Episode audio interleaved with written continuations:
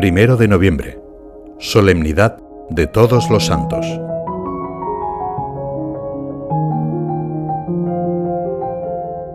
Esta es la estirpe de quienes buscan tu rostro, Señor. Así reza la Iglesia entera en el Salmo de la Misa de esta solemnidad de todos los santos. Y así, buscando el rostro de Dios, queremos pasar este día de fiesta. Los santos y los beatos son los testigos más autorizados de la esperanza cristiana, porque la han vivido plenamente en su existencia, entre alegrías y sufrimientos, poniendo en práctica las bienaventuranzas que Jesús predicó y que hoy resuenan en la liturgia. Las bienaventuranzas evangélicas son, en efecto, el camino de la santidad. Sin embargo, a primera vista, si recordamos las palabras de Jesús sobre los bienaventurados, nos puede parecer un panorama no muy alentador. Lo que se nos propone es lo que instintivamente rechazamos, sufrimientos, persecución, lucha, lágrimas. Sin embargo, San José María señalaba que estas virtudes son las que Jesús bendijo en aquel sermón de la montaña, las que hacen verdaderamente felices, santos, beati. Todas esas virtudes que Jesús nos enseñó con su propia vida, las deseo para todos mis hijos y para mí. De este modo se comprende que la santidad, la plenitud de la vida cristiana, no consiste en realizar empresas extraordinarias, sino en unirse a Cristo, en vivir sus misterios, en hacer nuestras sus actitudes, sus pensamientos, sus comportamientos. La santidad se mide por la estatura que Cristo alcanza en nosotros, por el grado como, con la fuerza del Espíritu Santo, modelamos toda nuestra vida según la suya. Necesitamos, por tanto, recuperar la libertad que surge de comprender que todo puede hacerse desde el amor de Jesucristo. Hoy, todos los santos nos impulsan a que emprendamos el camino de las bienaventuranzas.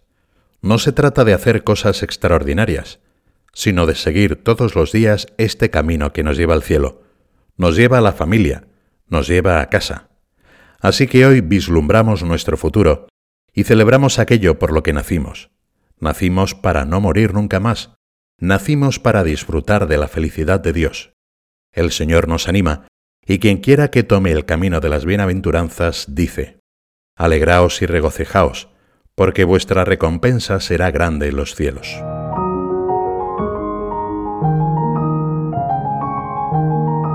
¿Quién puede subir al monte del Señor?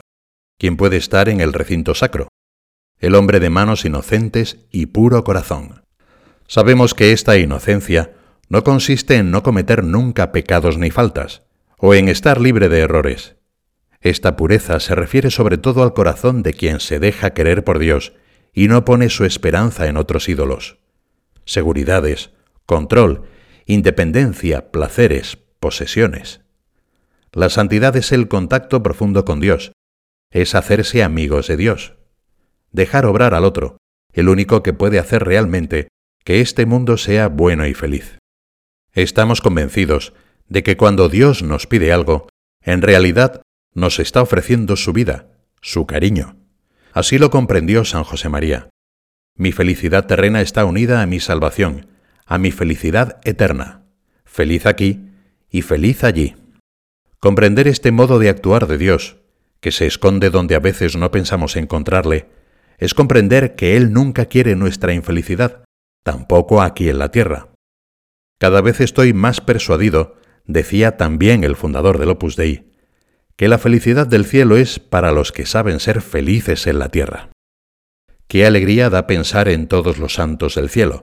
Fueron como nosotros, con los mismos problemas y dificultades, con idénticas esperanzas y similares flaquezas.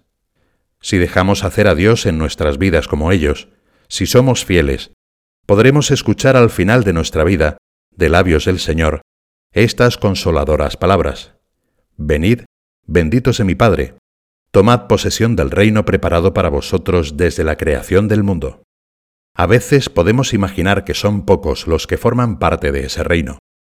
Sin embargo, una de las lecturas de hoy nos recuerda una de las visiones que tuvo San Juan. Allí aparecía una gran multitud que nadie podía contar, de todas las naciones, tribus, pueblos y lenguas, de pie ante el trono y ante el Cordero, vestidos con túnicas blancas y con palmas en las manos. En esta incontable muchedumbre la Iglesia celebra a hombres y mujeres de toda edad y condición que gozan de la felicidad sin cuento en el cielo, y que en la tierra supieron permanecer en el amor de Dios.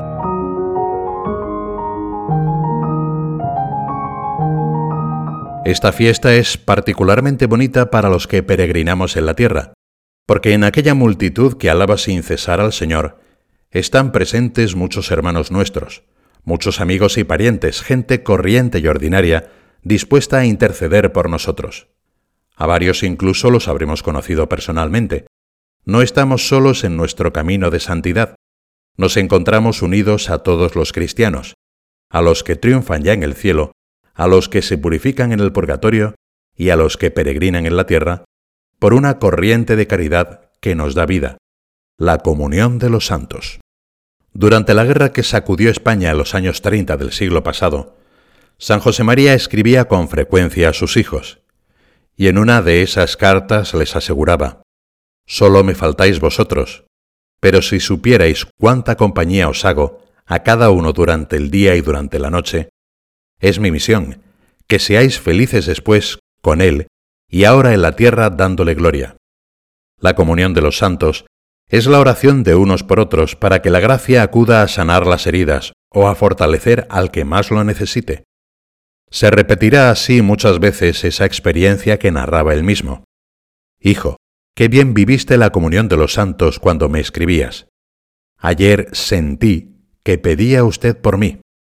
Piensa que Dios te quiere contento y que si tú pones de tu parte lo que puedes, serás feliz, muy feliz, felicísimo.